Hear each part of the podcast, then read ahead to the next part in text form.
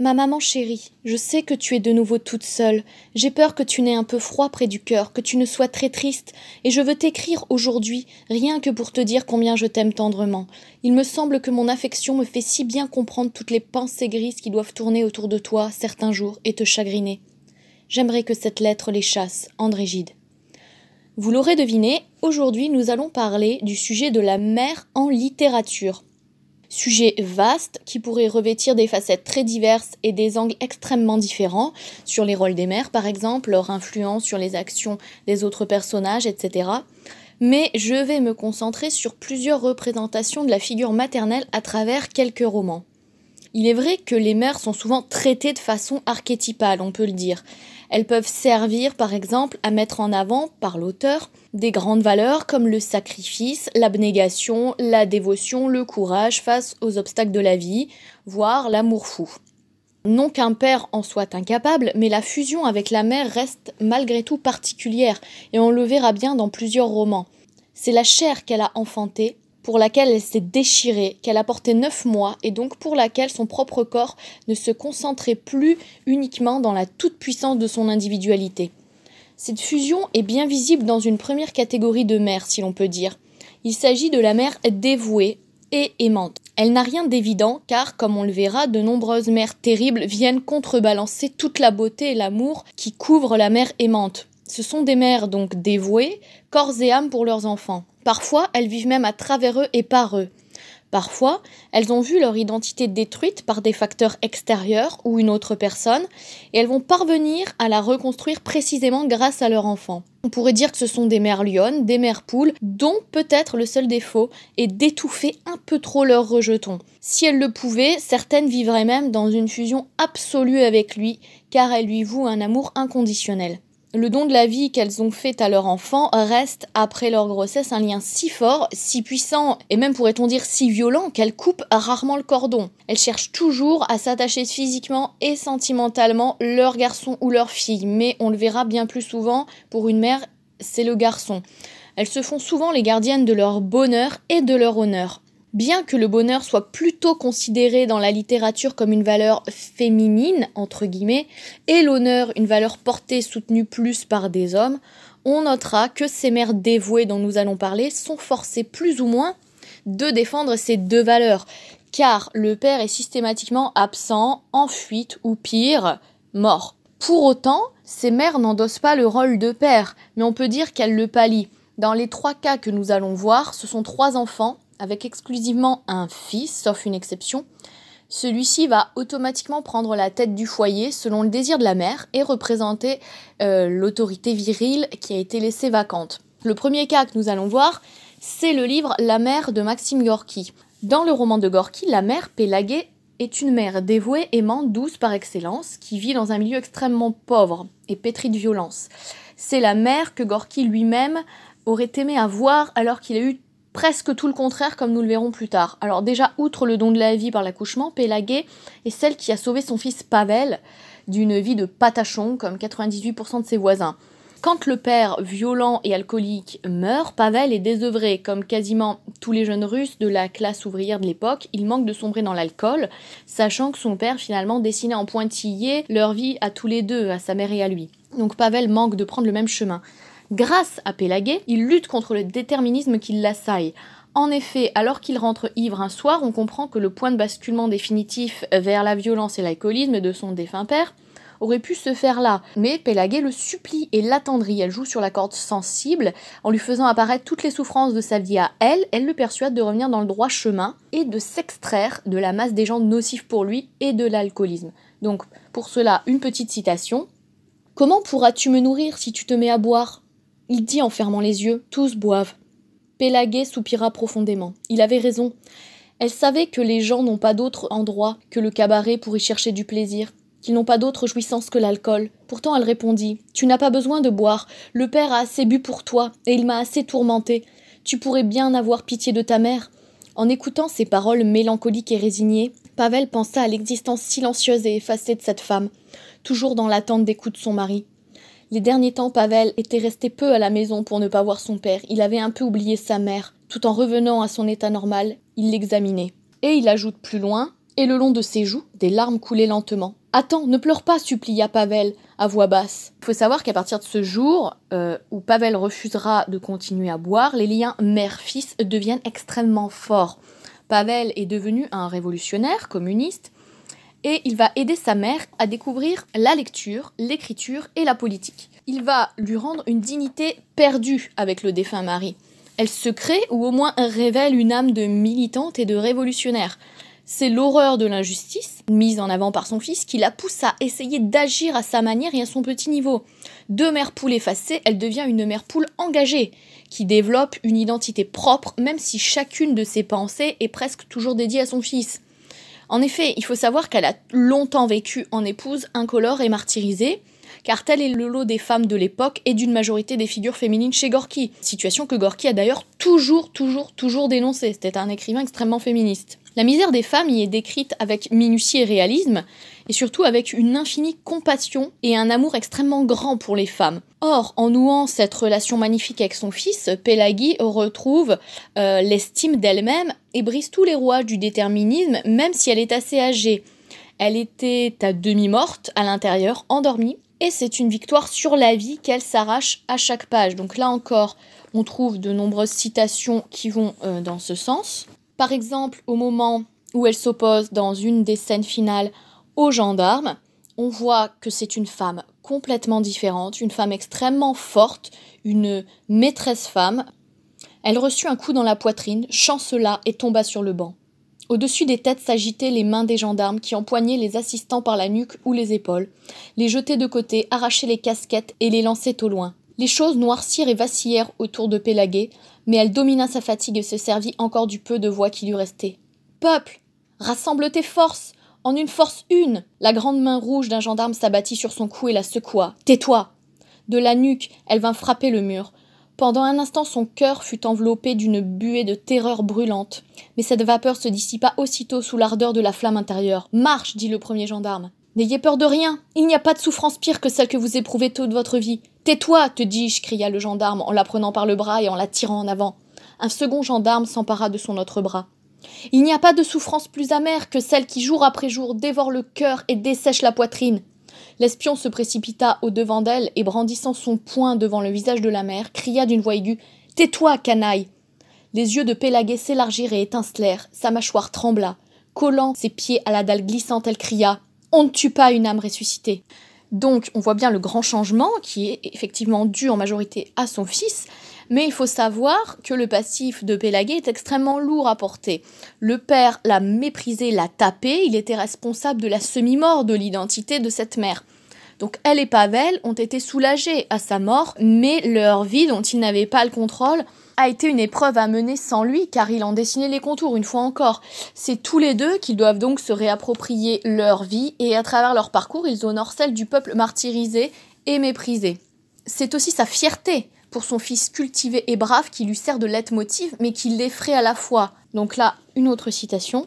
Pavel voyait le sourire sur les lèvres de sa mère, l'attention qu'elle lui prêtait, l'amour éclatant dans ses yeux. Il crut lui avoir fait comprendre la vérité qu'il avait découverte, et la jeune fierté de la force de sa parole exalta sa foi en lui-même. Et quand Pélagué entendait ces rudes accents, elle hochait craintivement la tête et demandait à mi-voix Est-ce bien ainsi? Donc il faut savoir que Pélagué est extrêmement intimidée et admirative, et c'est uniquement pour faire plaisir à son fils au début qu'elle s'intéresse à la politique et euh, au communisme, mais peu à peu elle va se laisser convaincre et c'est comme ça qu'elle va acquérir une nouvelle identité. Elle devient littéralement le bras droit de son fils. On va le voir, c'est quasiment le, c'est le seul roman où on voit vraiment une mère qui est le bras droit de son fils, son plus fidèle soutien politique et mental. Tout au long du roman, l'amour entre eux croît en même temps qu'elle devient indépendante et engagée. Outre la tendresse et le respect de base, il y a une véritable estime intellectuelle entre eux, des points communs comme le courage, le sacrifice, la prise de risque, dans l'espoir d'un avenir meilleur pour le reste du peuple. Ils dépassent finalement tous les deux leurs propres existences pour aider celle des autres. Un exemple, Pélagué décide de s'introduire dans l'usine où travaillait son fils pour distribuer des tracts alors qu'il est en prison. Il a été euh, capturé et emprisonné. Et Pélagué se sent tellement investi qu'elle décide de s'introduire dans l'usine sous prétexte de distribuer de la nourriture, et en fait elle distribue des tracts. Encore une fois, une nouvelle identité. La mère criait de temps à autre, tout en regardant avec prudence autour d'elle. De la soupe, du vermicelle chaud, du rôti. Peu à peu, elle tirait les brochures de son corsage et les distribuait aux frères sans être vue.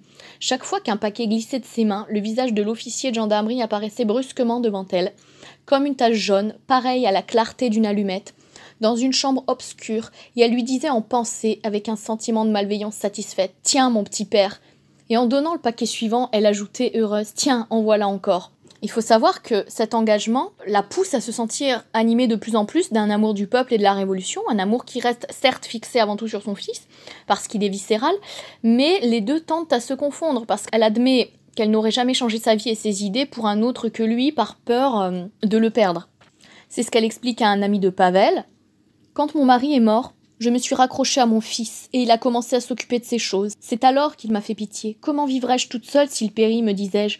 Que de crainte et d'angoisse j'ai éprouvé. Mon cœur se déchirait quand je pensais à son sort. Et elle ajoute plus loin, en parlant euh, des communistes, c'est qu'ils aiment. Ils aiment purement, ils ont la foi, ils ont la foi, André. Mais moi, je ne sais pas aimer comme cela, j'aime ce qui est à moi, ce qui m'est proche. Tout ça en parlant de son fils. Toutefois, même si elle a commencé à s'engager pour son fils, il faut savoir que c'est quelque chose qui, la transcende et qui va la rendre foncièrement heureuse. En témoigne cette citation. Et, bégayant de plaisir, elle raconta vivement, en amplifiant un peu, comment elle avait introduit des brochures à la fabrique. Et cet amour maternel se confond à plusieurs reprises avec les idées de Gorky, donc une espèce de mysticisme social révolutionnaire. La mère a presque une révélation, finalement, sur la nécessité de se révolter contre son destin. D'ailleurs, cette révélation, euh, on la voit très bien dans un dialogue qu'elle a avec son fils, quand il lui dit Si tu pouvais ressentir toute cette abomination, cette infecte pourriture, tu comprendrais que nous avons raison, tu verrais que comme notre cause est grande et belle. La mère se leva, tout émue. Elle était pleine du désir de fondre son cœur avec celui de son fils en un même brasier. Attends, Pavel, attends, chuchota-t-elle, haletante. Je comprends, je sens, attends. Donc finalement, son fils joue le guide euh, politique et intellectuel pour elle. Et en voyant comme Pélagué prend du poil de la bête, on en vient à se demander si Pavel lui a apporté la lumière ou juste la lanterne pour y déposer sa propre lumière qu'elle avait d'enfouie. Ce qui est sûr, c'est que euh, cette lumière, celle de la révolte légitime, devient éclatante chez elle et elle grandit au fur et à mesure que les injustices contre son fils s'accumulent. Il est emprisonné, il sera même finalement envoyé euh, en Sibérie. D'ailleurs, Pélagué témoigne très bien du changement qui s'est opéré dans sa tête et dans sa vie quand elle dit Je ne sais plus où j'ai la tête, je ne me reconnais plus moi-même, continua la mère. Autrefois, on tournait longtemps autour des gens avant de leur parler à cœur ouvert, et maintenant, l'âme ne craint plus rien. Et on dit du coup des choses que l'on n'aurait pas même pensé autrefois. Et que de choses. Cette métamorphose et cet héroïsme atteignent leur apogée dans les dernières pages où elle se fait arrêter, euh, avec des exemplaires d'un discours euh, qui s'insurge contre la condamnation de son fils, Finalement, elle est arrêtée et on suppose qu'elle est envoyée en Sibérie, là où Pavel euh, se trouve également, ce qui l'arrange parce qu'elle ne veut pas être séparée de lui. Cet amour fort, on le retrouve dans un autre roman, extrêmement différent, même si le contexte politique a quelques convergences. Ce roman, c'est La mère de Perlbuck. Un roman très différent déjà car nous sommes en Chine et que l'expression des sentiments y est beaucoup moins expansive, beaucoup plus pudique que chez Gorky.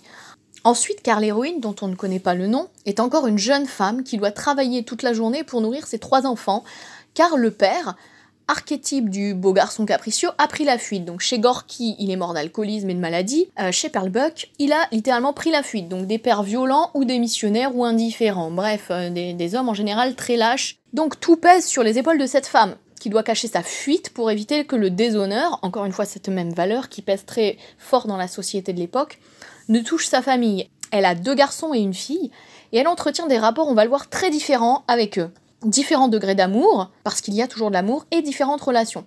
Elle n'est tout simplement jamais la même mère pour chacun d'entre eux. Il n'y a pas une mère dans ce roman de Perlbuck, mais trois mères. Elle se montre dure avec l'aîné. Un, car c'est le premier. Donc euh, j'ai envie de dire, pas de chance pour lui, il doit vite prendre les charges inhérentes au foyer sur ses frêles épaules. Deux, car il ne ressemble pas à son père, et que malgré tout, malgré la lâcheté de l'homme qui est parti, l'héroïne garde une nostalgie de lui, du moins au début, une tendresse quand elle songe à leurs ébats passés, à son joli visage, etc., même s'il était très feignant. Euh, le rôle de mère, douce et câline, est donc peu visible vis-à-vis de cet aîné. Elle l'aime, mais elle est très froide avec lui.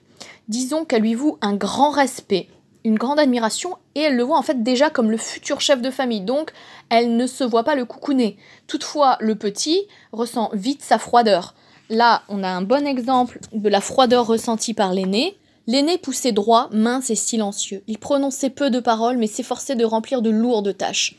Lorsque sa mère voulait prendre la grossière charrue de bois pour la ramener à la maison la journée terminée, il s'en emparait, mettait la lourde charge sur ses épaules maigres, comme un joug, et rentrait en trébuchant sur les mottes de terre. Souvent, elle se sentait trop lasse pour protester. C'était lui, à présent, qui tirait l'eau du puits, nourrissait le buffle et se débattait pour accomplir sa part de travail au champ, comme s'il était son propre père. Mais en agissant ainsi, il se séparait de sa mère d'une façon obscure tout en partageant son labeur très scrupuleusement. Il se montrait souvent obstiné et elle sentait, sans en comprendre la raison, qu'il s'éloignait d'elle physiquement. Il n'aimait pas à se trouver près d'elle et s'en écartait comme si elle avait dégagé une odeur qui lui était désagréable. Souvent, il se quelérait pour une cause futile.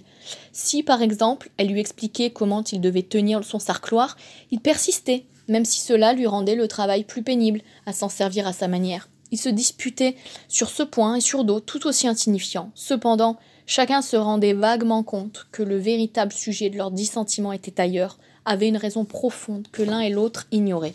Toutefois, euh, il faut savoir que ce lien va entre guillemets se resserrer quand la mère va vieillir. En outre, avec sa fille aveugle, donc sa cadette, elle ressent de la compassion, euh, une certaine forme de tendresse et d'amour. Mais ce qui est tragique, c'est qu'elle dit bien que cette petite fille euh, qui ne peut rien faire, ne la rend pas très heureuse non plus. Buck dit La fillette avec ses yeux à demi aveugles n'était pas non plus une source de joie pour sa mère. Toutefois, le lien mère-fille va se resserrer quand la mère va vieillir et que la fille aveugle va devenir adulte. En effet, ce qu'il faut savoir, c'est que les deux vont être classés dans les personnes à charge par le fils aîné qui est devenu le chef du foyer avec son épouse. Il y a donc une solidarité qui va se tisser naturellement entre la mère et sa fille.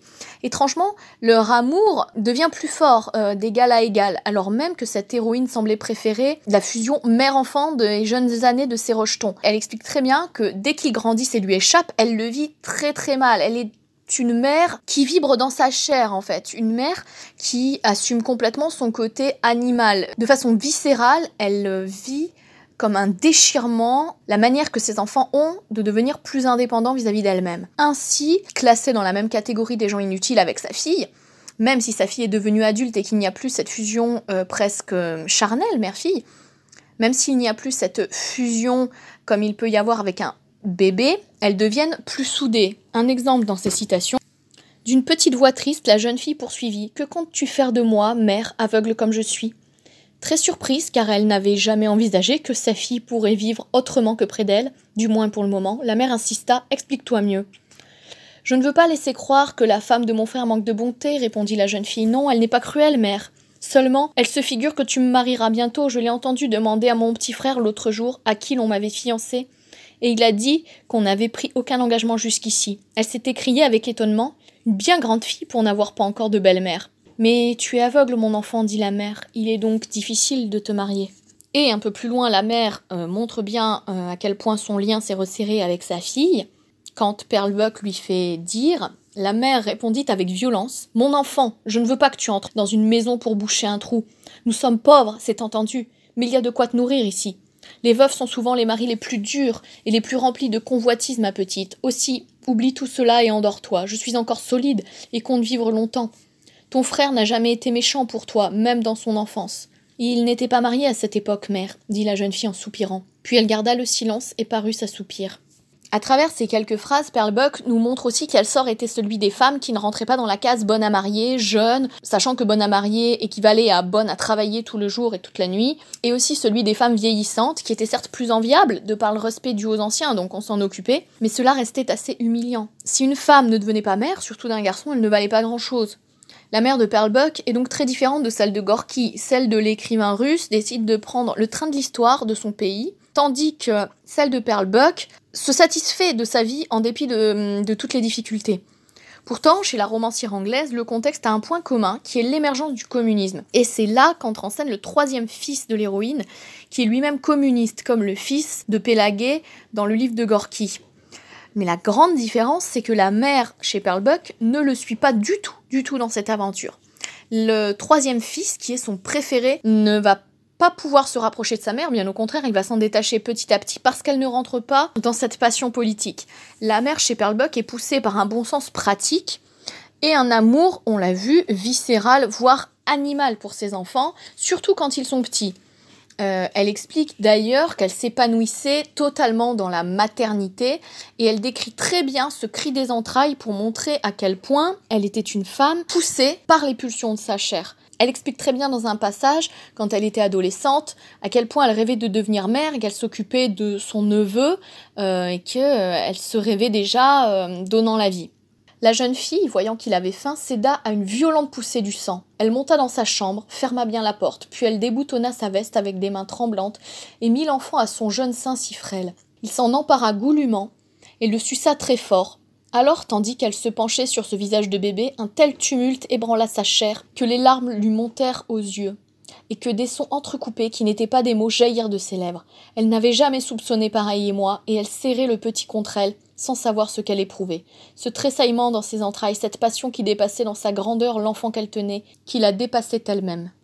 Donc, outre ce côté extrêmement attaché à sa propre chair, extrêmement guidé par sa chair, la mère de Pearl Buck continue d'aimer à la folie, une fois adulte, uniquement son dernier enfant, son Benjamin, le révolutionnaire communiste. Encore une fois, point commun euh, du livre euh, de Gorky. Toutefois, euh, il faut savoir qu'il y a une grande différence avec cet enfant, c'est qu'il s'est fait embarquer dans le communisme sans trop savoir où il allait, c'est ce qu'on comprend dans le roman, et que cet engagement était plus dû à une faiblesse de caractère qu'à des convictions très profondes. Euh, l'autre grande différence avec le roman de Gorky, c'est qu'ici la mère ne comprend pas encore une fois et n'apprécie pas du tout l'engagement de son fils.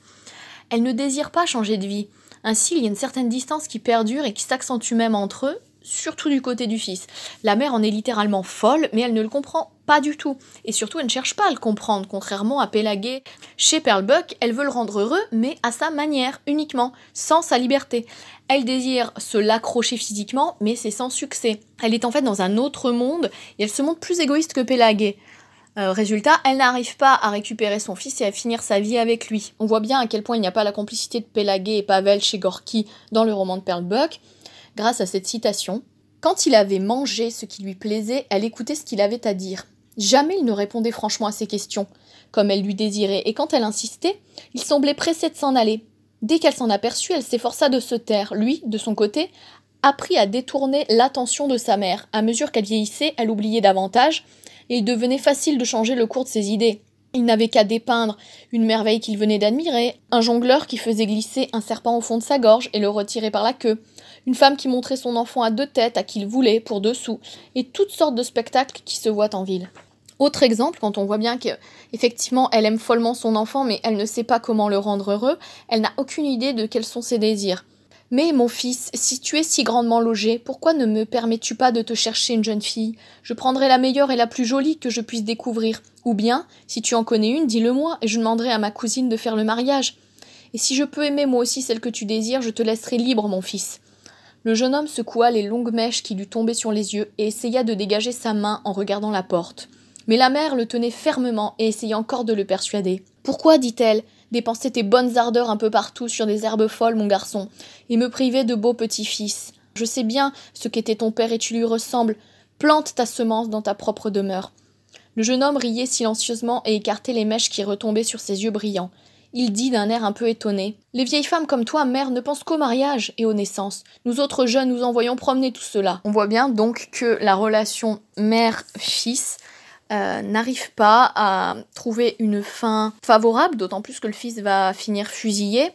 Euh, c'est donc un amour extrêmement passionnel chez Perlbuck, mais un amour qui finit mal. Dernier exemple de mère aimante, Madame Forton, dans Nord et Sud d'Elisabeth Gaskell. Donc là, il est question de la mère du héros, John, qui est un riche industriel avec des ouvriers sous ses ordres, et de Fanny, une jeune femme languissante, peureuse et incapable de se gérer elle-même. Donc la mère de John est une maîtresse femme, extrêmement sévère, franche, stricte dans la vie. Euh, cette Madame Forton euh, vit pour son fils et se montre son meilleur défenseur. C'est un véritable chien de garde pour éviter que son fils ne se voit manquer de respect par les ouvriers ou les autres patrons, ou qu'il ne se fasse ensorceler par l'héroïne Margaret. Elle veille constamment au grain, et elle ne se laisse pas une minute de répit pour elle. D'ailleurs, elle dit très bien à son fils Prends garde de ne pas te laisser attraper par une fille sans le sou, John.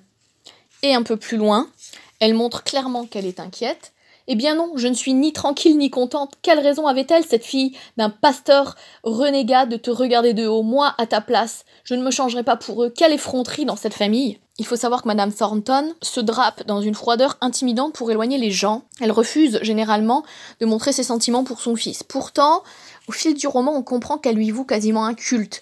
D'ailleurs, comme on l'a vu, elle monte très très vite sur ses grands chevaux pour le défendre.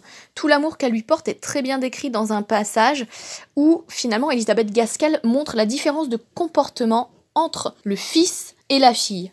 Un étranger ou un observateur peu attentif eût pu croire que Madame Thornton manifestait beaucoup plus d'affection à Fanny qu'à John, mais une telle conclusion eût été profondément erronée. La façon hardie dont la mère et le fils se disaient des vérités déplaisantes prouvait la confiance que chacun avait dans la fermeté d'âme de l'autre, Or, si Madame Thornton témoignait à Fanny une tendresse matinée de gêne, si elle tendait à camoufler la honte qu'elle éprouvait en voyant que sa fille ne possédait aucune des qualités exceptionnelles qu'elle-même possédait sans le savoir et qu'elle estimait tant chez les autres, la dite honte trahissait les limites d'une affection qui, faute de base solide, était fragile. Jamais elle n'appelait John autrement que par son prénom. À Fanny étaient réservés les termes mon petit, ma chérie. Mais jour et nuit, Madame Thornton rendait grâce sociale de l'existence de son fils, et à cause de lui, elle se sentait fière entre toutes les femmes. On comprend donc qu'une mère dévouée peut avoir plusieurs façons d'exprimer cet amour, et envers John, elle montre euh, une estime incroyable, un grand respect, une grande fierté, une admiration. Elle le considère euh, comme l'homme de la maison, euh, soit dit en passant, euh, c'est ce qu'il est, hein. donc c'est John qui gère absolument tout, et elle le considère aussi comme son égal, alors que Fanny est infantilisée parce qu'elle est de toute façon infantile. Donc, Madame Thornton est un puissant soutien de son fils, elle lui permet euh, de puiser en lui toute la force nécessaire pour tenir son usine et sa réputation. John est le pilier de sa famille et elle en est les fondations. Elle le défend bec et ongle. Elle est capable de mettre son orgueil de côté d'ailleurs quand il lui demande un service.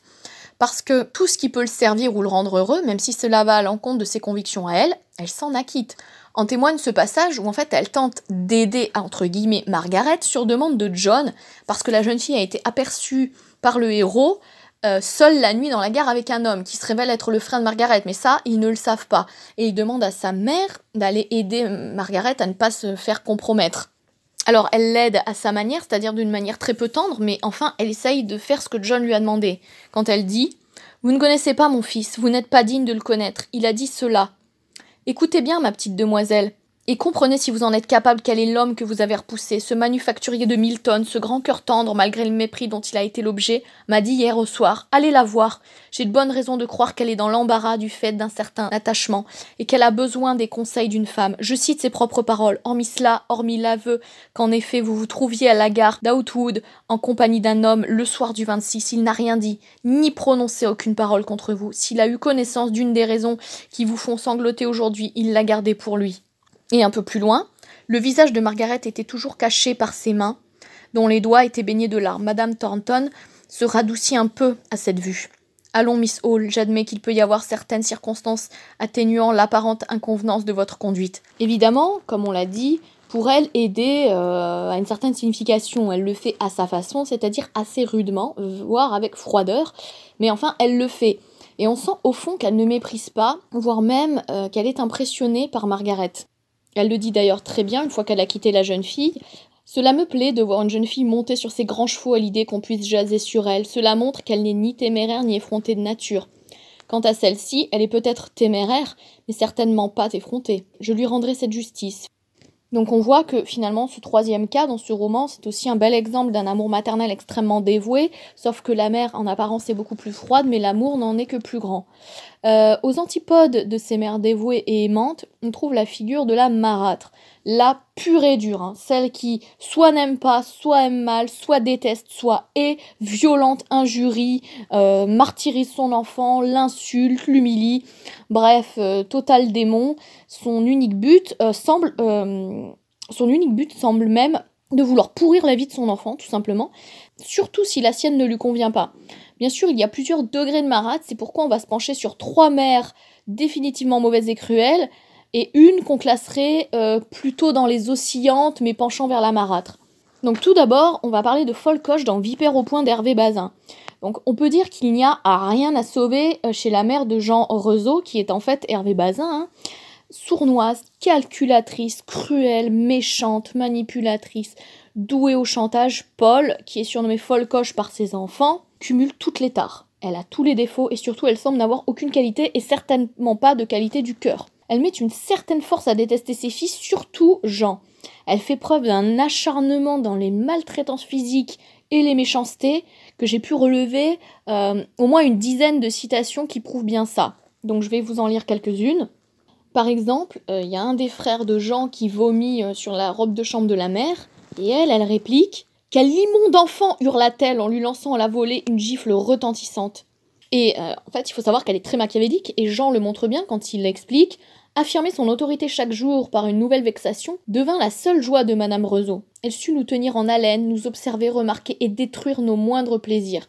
Donc là, il faut savoir que finalement, euh, leurs jouets sont supprimés, on les force à se raser la tête, euh, leurs poils sont enlevés euh, sous prétexte qu'elle veut pas qu'ils meurent intoxiqués dans la chambre, mais en fait, ils meurent de froid. Toutes les petites joies du quotidien. Ils n'ont plus, plus le droit d'avoir un oreiller. voilà. Encore une fois, donc violence morale, mais violence physique. Par exemple, euh, envers Jean, parce qu'il mange pas correctement d'après elle, elle lui dit Tes mains, brasse bouillon cria Madame Rezeau. Et comme je ne les remettais pas assez vite sur la table, un coup de fourchette dent en avant vint les ponctuer de quatre points rouges. Ensuite, il explique aussi que les, des serrures sont posées partout sur les, tous les placards pour pas que les enfants euh, puissent aller manger déjà, alors qu'ils ont froid, en plus ils ont faim, euh, et en plus ils se font taper dessus bah, très régulièrement quand même. Hein. Par exemple, il y a une scène assez euh, horrible où euh, Bazin explique à quel point elle peut être violente physiquement. La manœuvre consistait à nous isoler des témoins. Madame Rezeau se contint jusqu'au palier, mais là, les pieds, les mains, les cris, tout partit à la fois. Le premier qui lui tomba sous la patte fut Cropette, et, dans sa fureur, elle ne l'épargna point. Notre Benjamin protestait, en se couvrant la tête. Mais moi, maman, je n'y suis pour rien. Évidemment, euh, c'est Jean, donc Hervé Bazin, qui prend le plus cher, entre guillemets, il l'explique très bien quand il dit Elle abandonna tout à fait mes frères qui se réfugièrent sous une console, et elle me battit durant un quart d'heure sans un mot jusqu'à épuisement. J'étais couvert de bleu en rentrant dans ma chambre, mais je ne pleurais pas. Ces maltraitances, il faut le savoir, vont de pair en fait avec la lâcheté du père. Le père n'est pas mort ou en fuite, mais c'est un père qui est littéralement lâche, peureux et terrorisé par son épouse.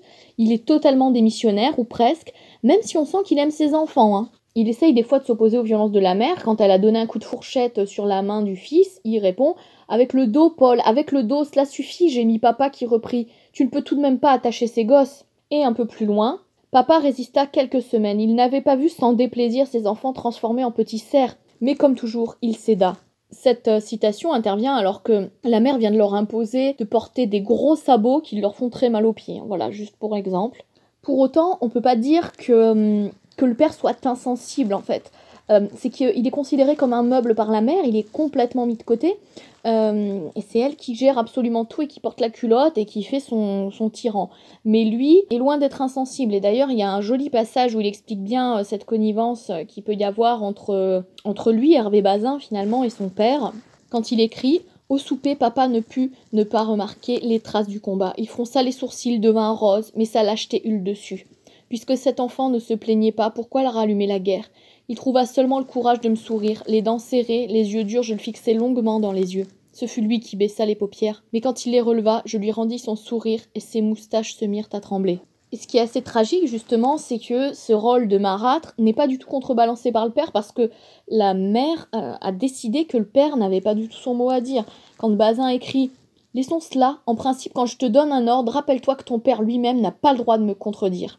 Donc voilà, cette citation veut tout dire.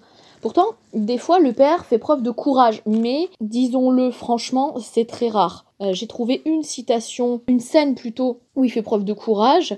C'est pour euh, le fait de les tondre, de leur tondre la tête. Bazin écrit Non, Folcoche, tu ne parviendras pas à empoisonner notre joie. C'est en vain que tu essayais de nous faire tondre avant de partir, parce qu'ils avaient déjà été tondus avant. Hein. Papa s'y est formellement opposé. Il est vrai que j'étais devant lui, rouge et contracté, qu'il commence à me craindre. On se demande finalement dans cette scène si c'est euh, du courage vis-à-vis de sa femme ou de la lâcheté vis-à-vis de son fils. C'est un homme euh, vraiment incolore qui est toujours entre deux eaux, on n'arrive pas trop à le cerner. En tout cas, ce qui est sûr, c'est qu'il n'a pas de relief et qu'il joue absolument pas son rôle de père, laissant donc tout le champ libre à une marate incontrôlée. En fait, ce qu'il faut savoir en plus, c'est que cette mère, euh, c'est un vrai dictateur, mais elle est intelligente et sournoise.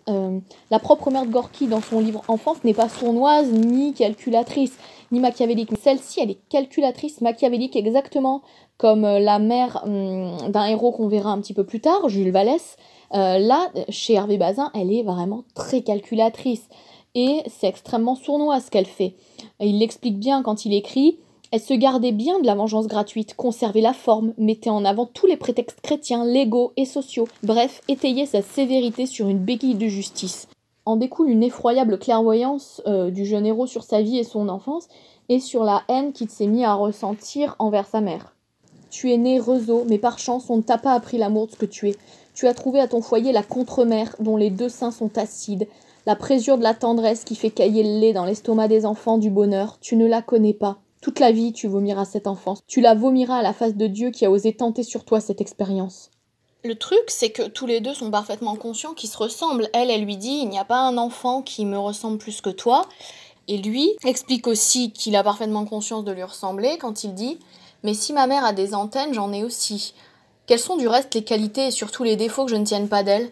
Nous partageons tout, hormis le privilège de la virilité que le ciel lui a refusé par inadvertance et qu'elle usurpe allègrement. Il n'est aucun sentiment, aucun trait de mon caractère ou de mon visage que je ne puisse retrouver en elle. Salut folle coche, je suis bien ton fils si je ne suis pas ton enfant. On comprend bien que finalement il y a une alchimie entre eux, mais dans la méchanceté. Par exemple, il va jusqu'à tenter de tuer sa mère quand même. Hein. Il essaye de la noyer alors qu'ils sont sur une barque, donc il montre que lui-même était très pervers, mais qu'il tient sa d'elle. Alors, euh, Folcoche, pire marâtre qu'on puisse trouver? Eh bien, pas vraiment. Cette concurrence est rude avec une autre femme qui s'appelle également Paul, qui est la mère euh, de Guillou dans Le Sagouin euh, de François Mauriac. Elle voue une haine sans pareil à son fils, et je pense qu'on est alors facilement au niveau de la mère d'Hervé Bazin, mais peut-être même pire parce que, en fait, l'issue funeste du livre pousse à classer cette mère dans la marâtre un cran au-dessus. Donc le fils Guillaume est un peu lent mentalement euh, chez Mauriac. Il faut savoir qu'il est prêt à faire des efforts. Hein. Il fait preuve d'une grande sensibilité, d'une grande volonté, tant qu'on s'intéresse réellement à lui et qu'on l'aime.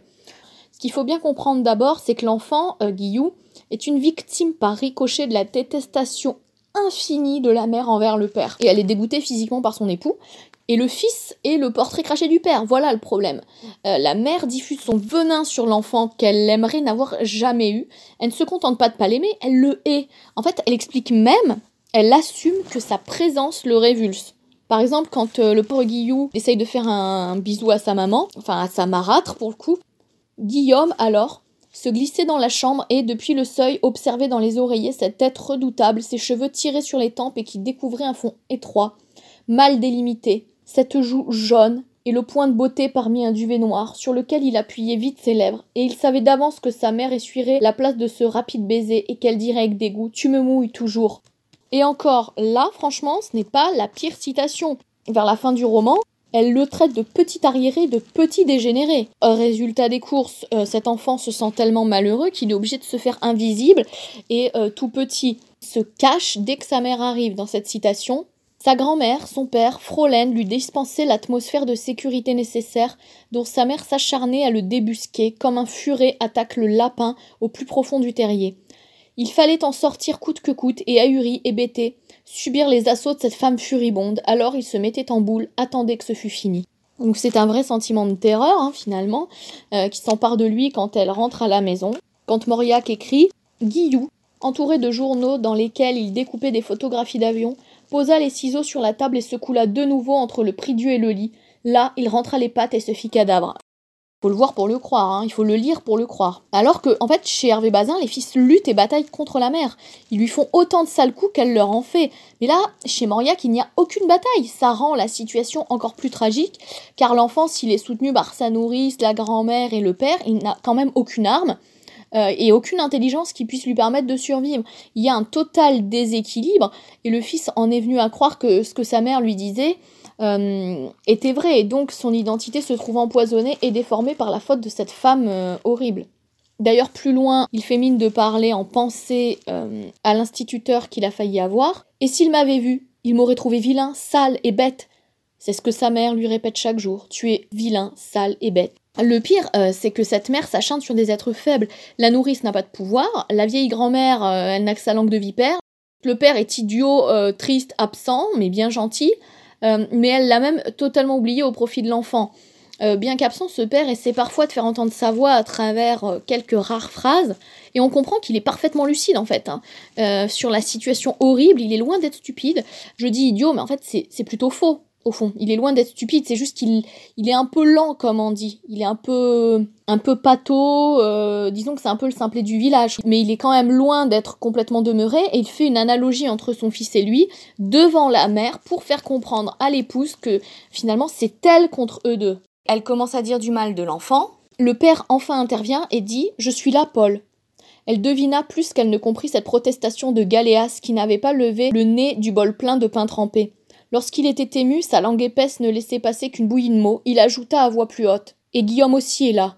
En fait, il y a un lien mystérieux euh, d'amour non avoué entre le père et le fils, et c'est ce qui va les pousser à se suicider ensemble. Dans cette scène finale, c'est à travers les paroles du père qu'on assiste à ce qui est vu par son fils et lui comme une délivrance à l'horreur du quotidien. Voici qu'ils sont prêts d'atteindre les humides bords du royaume, où la mère ou l'épouse ne les harcèlera plus. Ils vont être délivrés de la gorgone, ils vont dormir ils vont se noyer tous les deux. Et euh, finalement, on peut se poser la question, même s'ils ont été martyrisés par cette épouse et cette mère, s'ils lui font pas un pied de nez, si au fond ce sont pas eux les vainqueurs, parce que elle, elle va mourir de maladie euh, toute seule euh, et dans des grandes souffrances. Et elle pourra plus finalement, elle ne pourra plus exercer sa tyrannie sur deux êtres qui méritaient tout l'amour du monde. Dernier exemple d'une marâtre, c'est celle de Jules Vallès dans L'Enfant encore une mère qui cumule de nombreux défauts, hein, le principal étant la méchanceté envers son fils, porte la culotte dans son couple, hein, comme euh, chez Mauriac d'ailleurs, et comme chez Bazin. Hum, encore un père complètement démissionnaire, hein, on le verra. Elle maîtrise et contrôle la vie de son fils, de son mari, de tout le monde. D'ailleurs, l'enfant ne ressent pas le moindre amour venant d'elle, il faut le savoir, et c'est pour ça qu'il démarre euh, son autobiographie par une citation euh, assez éloquente. Ai-je été nourrie par ma mère? Est-ce une paysanne qui m'a donné son lait? Je n'en sais rien. Quel que soit le sein que j'ai mordu, je ne me rappelle pas une caresse du temps où j'étais tout petit. Je n'ai pas été dorloté, tapoté, baisoté. J'ai été beaucoup fouetté. Et il ajoute plus loin Mon premier souvenir date donc d'une fessée, mon second est plein d'étonnement et de larmes. Donc c'est une mère qui est quand même euh, très méchante. Et elle n'hésite pas à user de châtiments corporels contre Valès, soit pour se venger de lui et le punir euh, directement, soit comme exutoire. Quand le père se blesse en confectionnant donc ce chariot pour Jules Vallès, eh bien c'est l'enfant qui prend. Il me fait un chariot avec des languettes de bois frais. Les roues sont déjà taillées. Ce sont des ronds de pommes de terre avec leur cercle de peau brune qui imite le fer. Le chariot va être fini. J'attends, tout ému et les yeux grands ouverts, quand mon père pousse un cri et lève sa main pleine de sang. Il s'est enfoncé le couteau dans le doigt. Je deviens tout pâle et je m'avance vers lui. Un coup violent m'arrête. C'est ma mère qui me l'a donné, l'écume aux lèvres, les poings crispés. C'est ta faute si ton père s'est fait mal. Et elle me chasse sur l'escalier noir en me cognant encore le front contre la porte. Faut savoir qu'elle a aussi un côté euh, machiavélique et calculateur. Elle le pousse dans un cabinet qui le terrifie, là, une petite pièce horrible. Il y a également d'autres euh, exemples assez frappants où elle utilise même, pour montrer son machiavélisme, l'argument du propre goût de son fils pour retourner euh, l'argument du goût de son fils. Le gigot d'agneau, par exemple, elle le pousse à en manger 7 jours de suite jusqu'à le rendre quasiment malade, alors qu'elle et son mari ne vont en manger que deux fois dans la semaine. En fait, tout ce qui est bon, tout ce qu'il aime, eh bien, il n'a pas le droit de le manger. Par exemple, il aime les poireaux et quand il le dit à sa mère, Pourquoi ne pourrais-je pas en manger? demandai-je en pleurant. Parce que tu les aimes, répondait cette femme pleine de bon sens qui ne voulait pas que son fils eût de passion. Tu mangeras de l'oignon parce qu'il te fait mal, tu ne mangeras pas de poireaux parce que tu les adores. Et assez bizarrement, cette mère a le sentiment d'être elle-même une martyre et une sainte femme, c'est ça qui est incroyable, mettant toujours en avance des soi-disant sacrifices pour son enfant qu'elle souhaite voir devenir quelqu'un d'ailleurs, autrement dit pas un paysan à ses yeux. Elle méprise assez son mari, comme je l'ai dit euh, auparavant, parce qu'il n'arrive pas à s'élever. Il est professeur, mais il n'arrive pas à s'élever. Et envers son fils, elle croit s'agiter pour lui, pour lui assurer un avenir euh, qu'elle voudrait meilleur que celui du père, mais sans tenir compte encore une fois des désirs de ce fils. Hein. Par exemple, quand elle essaye de lui faire une redingote, elle est intimement convaincue de, de, bien faire, alors qu'en fait c'est une torture pour l'enfant. Jacques, je vais te faire une redingote avec ça, m'en priver pour toi. Et ma mère ravie me regarde du coin de l'œil, hoche la tête, sourit du sourire des sacrifiées heureuses. J'espère qu'on vous gâte, monsieur. Et elle sourit encore et elle dodeline de la tête et ses yeux sont noyés de tendresse. Franchement, dans ces scènes-là, dans cette scène-là, se demander si elle est vraiment sincère. Hein. Euh, elle, semble sincère, elle semble vouloir assurer réellement la confection de cette redingote et elle va le faire, elle se donne du mal. Mais Valès ne cesse d'user de l'ironie et de la moquerie pour montrer au lecteur que c'était pas ça qui fait d'elle une mère aimante et une bonne mère. Il attend bien autre chose, une chose qui n'est jamais venue, c'est l'amour. On comprend aussi à la fin de la scène que bon, si elle est capable de méchanceté, de machiavélisme, elle offre quand même une palette de nuances un peu plus grande que les mères chez Mauriac et Bazin qui sont, à mon sens, 100% ignobles et 100% tyrans. En outre, elle a des valeurs qui paraissent au jeune héros euh, assez stupides et elle tente de les lui inculquer de force, euh, même quand cela ne lui semble avoir aucune logique. Elle utilise encore une fois la méchanceté pour soi-disant lui forger le caractère. Par exemple, elle lui met son nouveau jouet sous le nez et puis elle lui reprend. En fait, elle le laisse pas jouer avec son nouveau jouet. En parlant de son jouet, euh, justement, Valès écrit On m'arrache tout et l'on enferme les étrennes sous clé. Rien qu'aujourd'hui, maman, laisse-moi jouer avec, j'irai dans la cour, tu ne m'entendras pas. Rien qu'aujourd'hui jusqu'à ce soir et demain je serai bien sage. Et en fait, elle lui rend pas du tout son jouet. Ce côté intelligent et finement calculateur qu'on retrouve euh, chez la mère de Bazin va de pair quand même avec un potentiel comique, alors c'est de l'humour euh, quand même un peu noir, hein, euh, chez le personnage de la mère de Valès, il le met euh, en avant régulièrement, par exemple dans la scène du restaurant où il meurt littéralement de honte parce qu'elle fait rapporter euh, une, côte, euh, une côtelette d'agneau ou de porc parce que elle est trop grasse ou je ne sais quoi et elle fait un scandale devant tout le monde et ça montre qu'elle est donc capable de jouer la comédie et de faire du chantage émotionnel à son fils. Mais les fils qu'elle tire sont toujours grossiers, son jeu assez mauvais. Il suffit de voir quand euh, elle et le fils attendent euh, le père à Saint-Étienne où ils viennent de déménager, ils attendent dans le froid sur une place, et le petit garçon aimerait bien rentrer se mettre au chaud, et sa mère lui fait du chantage en lui disant il laisserait sa mère crever de froid, tenait tandis qu'il se retirait les cuisses. Donc on voit bien encore une fois une marâtre, mais un degré quand même euh, en dessous. Alors oui, elle tape son fils, elle est machiavélique, mais euh, contrairement à celle de Moria qui pousse littéralement euh, son mari et son fils au suicide, euh, effectivement, celle de Jules Vallès, tout en étant une très mauvaise mère et une mère cruelle, est un cran en dessous. Enfin, on pourrait classer la mère euh, de Maxime Gorky dans le premier tome de son autobiographie Enfance dans les oscillantes. Oscillantes, c'est-à-dire qu'elle penche tout de même du côté de la marade, mais qu'il y a quelques rares paroles ou gestes tendres qui viennent un petit peu contrebalancer ce constat. En tout cas, euh, on peut pas la comparer du tout à la mère de Bazin, la mère qui a chez Mauriac ou à la mère de Jules Vallès. En fait, le problème de la mère de Gorky, c'est qu'elle est en quelque sorte une mère à temps partiel. Déjà car elle vient très peu voir son fils, euh, qui est élevé majoritairement par les grands-parents après la mort du père. Ensuite, euh, mère à temps partiel car elle semble constamment tiraillée en fait. Elle est tiraillée euh, entre des excès de haine et des instants de tendresse envers Alexis. Elle est très ambivalente, mais il faut savoir qu'elle garde quand même une dent contre ce fils. Ce fils qui a transmis le choléra en 1871 alors qu'il était tout petit au père, et le père en est mort. Donc en fait, le livre s'ouvre euh, sur la scène de veille mortuaire qui est d'ailleurs déchirante. On comprend en fait dès les premières pages que cette mère était une épouse et une amoureuse et une amante avant d'être mère. Est-ce qu'elle était faite pour être mère? On se pose quand même la question parce qu'en fait, l'amour passionnel qu'elle vouait à son mari faisait d'elle une grande amoureuse, mais en tout cas, ça n'a pas fait d'elle une, une bonne mère. On voit très bien euh, ce déchirement qu'elle ressent dès les premières lignes. À demi vêtue, portant une jupe rouge, ma mère est agenouillée près de lui et peigne ses cheveux longs et souples. Elle les ramène en arrière avec un peigne noir que j'aime prendre pour scier l'écorce des pastèques. Sans arrêt, d'une voix profonde et roque, elle murmure. Ses yeux gris sont gonflés et semblent fondre, laissant échapper les larmes en grosses gouttes.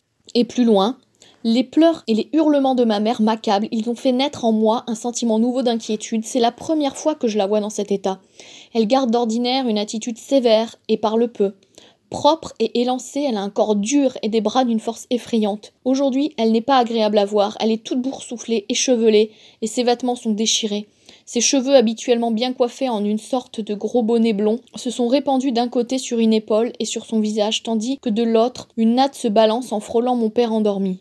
Et toujours un peu plus loin, elle continue à peigner mon père en gémissant et les larmes l'étouffent par moments. Ainsi, inconsciemment, elle tient pour responsable en fait son fils, qui influe sans aucun doute sur sa relation avec lui jusqu'à sa mort. Et d'ailleurs, euh, la grand-mère ne s'y trompe pas euh, lors d'un dialogue avec sa fille. Non, tu ne l'aimes pas, tu n'as pas pitié de cet orphelin. Ma mère articula péniblement. Moi aussi je suis seule pour toute la vie. D'ailleurs, il faut savoir qu'elle ment quand elle dit ça parce qu'elle finira bien par partir pour aller en ville, mener une vie assez mystérieuse, dont on ne sait quasi rien si ce n'est qu'elle aura un autre enfant euh, en étant mère célibataire et ensuite elle va se remarier, donc euh, elle ne sera pas seule toute sa vie. intérieurement, elle sera toujours seule dans une vie de misère, mais elle n'est pas seule euh, dans sa vie quotidienne. Le jeune Gorky est battu, comme cela est monnaie courante à l'époque malheureusement, et donc dans son autobio, tout le monde se bat ou est battu, il faut le savoir. Euh, les hommes ivres tabassent les femmes, y compris leurs mères, les enfants, ou alors ils se battent et se tuent entre eux. Les oncles de Gorky sont de véritables euh, démons qui avaient essayé de noyer leur beau-frère par pure jalousie. Gorky est battu, hein, lui aussi donc, surtout par son grand-père. Et c'est là qu'on voit les nuances chez sa mère, parce qu'en fait, elle est très ambivalente. D'un côté, elle le défend, elle essaye, je dis bien, elle essaye de s'opposer à son propre père, elle ne veut pas que son fils soit tapé, parce qu'il faut savoir qu'elle et son mari ne le touchaient pas. Hein. Un fait très rare euh, souligné à l'époque, euh, il n'était pas battu. Mais d'un côté, elle est aussi lâche face à la fureur de son père. Par exemple, elle courait à côté du banc et râlait Papa, il ne faut pas, rendez-le-moi. Et un peu plus loin, la grand-mère lui fait remarquer qu'elle ne s'est pas assez opposée. Elle lui dit Pourquoi ne l'as-tu pas repris, hein? J'ai eu peur. Une femme solide comme toi? Tu devrais avoir honte, Varvara. Moi qui suis vieille, je n'ai pas peur. Tu devrais avoir honte. Laisse-moi tranquille, maman, je suis écœurée. Elle se montre euh, donc parfois lâche face à la fureur de son propre père. Elle n'ose pas vraiment s'opposer à lui. Et, c'est assez terrifiant de voir que si elle ne veut pas que le grand-père tape son fils, elle le bat elle-même. Hein. Dans certains accès de rage, dans lesquels on observe d'ailleurs plus une pulsion de haine et de ressentiment envers la vie qu'il a accablée de malheur et d'horreur, plus qu'un calcul volontaire pour détruire son fils, eh bien voilà, elle le bat elle-même. Mais on note aussi quelques accès de tendresse à sa manière dont se souvient encore l'auteur. Donc une citation qui le montre bien. Par exemple, quand elle lui frictionne les oreilles euh, parce qu'elle trouve qu'il n'est pas assez propre, pourquoi ne dis-tu rien? Tu es content? Fi, comme ta chemise est sale. Puis elle me frictionna les oreilles avec de la graisse d'oie. Cela me faisait mal, mais le parfum frais et agréable qui se dégageait de sa personne atténuait ma douleur. Muet d'émotion, je me serrais contre elle et la regardais dans les yeux. Donc on voit bien que Gorky, même s'il a peur de sa mère des fois, il lui voue quand même euh, un amour sincère en fait. Il est très impressionné, mais euh, finalement c'est sa grand-mère qui joue le rôle de mère. Il est très admiratif en fait, il est intimidé par sa mère. On, note aussi qu'elle tente de lui donner des cours. Pour elle, l'instruction de son fils est une chose très importante, surtout dans son milieu où la majorité des membres sont illettrés.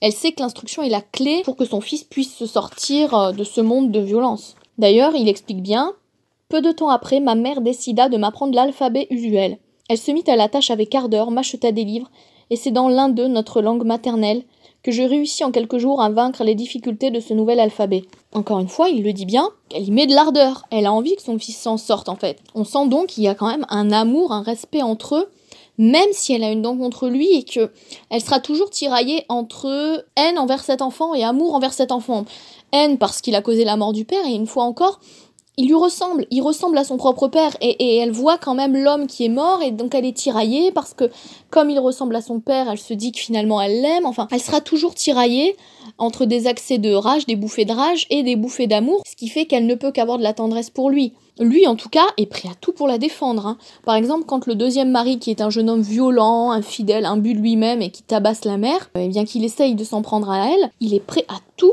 pour la défendre. Et il faut savoir que dans ces cas-là, il n'y va pas de main morte, hein, Gorky. Il écrit J'entendis mon beau-père la frapper, je me précipitai dans la chambre, ma mère était à genoux, le dos et les coudes appuyés sur une chaise, la poitrine tendue, la tête rejetée en arrière, elle râlait et ses yeux brillaient d'un éclat effrayant. Et lui, bien pris dans son costume neuf, il lui donnait des coups de pied en pleine poitrine. Il y avait sur la table un couteau à manche d'ivoire incrusté d'argent qui servait à couper le pain. C'était le seul souvenir qui restait de mon père. Je le saisis et de toutes mes forces je frappai mon beau-père au côté. Par bonheur, ma mère eut le temps de pousser Maximov. Le couteau glissa et fit une large entaille dans l'uniforme mais rafla seulement la peau. Mon beau-père porta la main à son côté se précipita dehors en criant. On voit bien à quel point quand même Gorky aime sa mère. Il est quand même prêt à risquer sa propre vie et cette scène est très belle parce qu'il utilise le couteau du père hein, quand même pour essayer de tuer le beau-père. Et d'ailleurs c'est quasiment la seule scène où elle lui fait part de cet amour euh, qu'elle a pour lui. Il écrit Elle me prit dans ses bras avec précaution et me couvrit de baisers en pleurant. Pardonne-moi, c'est ma faute. Ah, mon petit, comment as-tu osé Avec un couteau? Enfin, La scène de la mort de la mère est un condensé en fait de toute cette ambivalence qu'on vient de décrire, qui fait qu'on peut la classer dans les mères oscillantes. D'un côté, elle sent sa mort approcher et elle veut son fils près d'elle, et c'est en effet lui qui est présent. Mais de l'autre, elle se montre méchante alors qu'elle est à deux doigts de mourir. Ce qui fait de cette scène en fait une fin assez triste et tragique. Hein. Il y a des morts dans la littérature qui sont beaucoup moins tristes que ça. Euh, d'un côté, on voit que c'est une femme victime de la violence de sa famille, des hommes, de la société, une femme martyre qui ne sait pas vraiment où elle en est euh, avec cet enfant. Une petite citation de cette scène. Tu vas mieux? demandai-je intimidée sans savoir pourquoi. Elle me lança un regard qui me fit peur. Viens ici. Où as-tu traîné, hein? Je n'eus pas le temps de répondre. Elle m'avait déjà attrapé par les cheveux. Elle me donna plusieurs coups de toutes ses forces avec le plat d'un long couteau flexible, fabriqué avec une scie. Le couteau lui échappa des mains. Ramasse Donne je ramassai le couteau et le jetai sur la table. Ma mère me repoussa. Donc c'est assez terrible parce qu'en fait, elle est en train de mourir. Elle repousse son fils et du coup il n'aura même pas la possibilité de la câliner ou de recevoir un câlin. Le dernier souvenir qu'il a d'elle, c'est une vision d'elle seule, solitaire et dure qu'il va avoir. Il le dit très bien dans cette citation. Ses coudes se serrèrent bien fort contre ses flancs et ses mains, dont les doigts remuaient faiblement, remontèrent sur sa poitrine vers la gorge. Une ombre passa sur son visage et sembla le creuser. Sa peau jaune se tendit, et son nez parut plus pointu. Elle ouvrait une bouche étonnée, mais on n'entendait plus la respiration. C'était mon quatrième podcast sur la mer en littérature et j'espère que ça vous a plu. J'ai tenté de manière non exhaustive, encore une fois, hein, de montrer euh, quels sont les différents types de mer, euh, souvent des archétypes de mer, qu'on retrouve dans plusieurs romans de la mère adorable, aimante, passionnée, euh, dans l'abnégation, à la marâtre prête euh, limite à tuer son fils, en passant par des mères qui n'étaient peut-être pas faites pour être mères, ou qui sont en tout cas euh, nuancées, mais qui ne portent pas forcément leur enfant dans leur cœur. Des mères très différentes, mais qui souvent sont des femmes qui ont été forcées par la vie de devenir très fortes. Alors, ce qui est assez triste, c'est que certaines ont vu que leur unique allié c'était leur enfant, d'autres non, mais c'est justement ce qui fait la richesse de la littérature.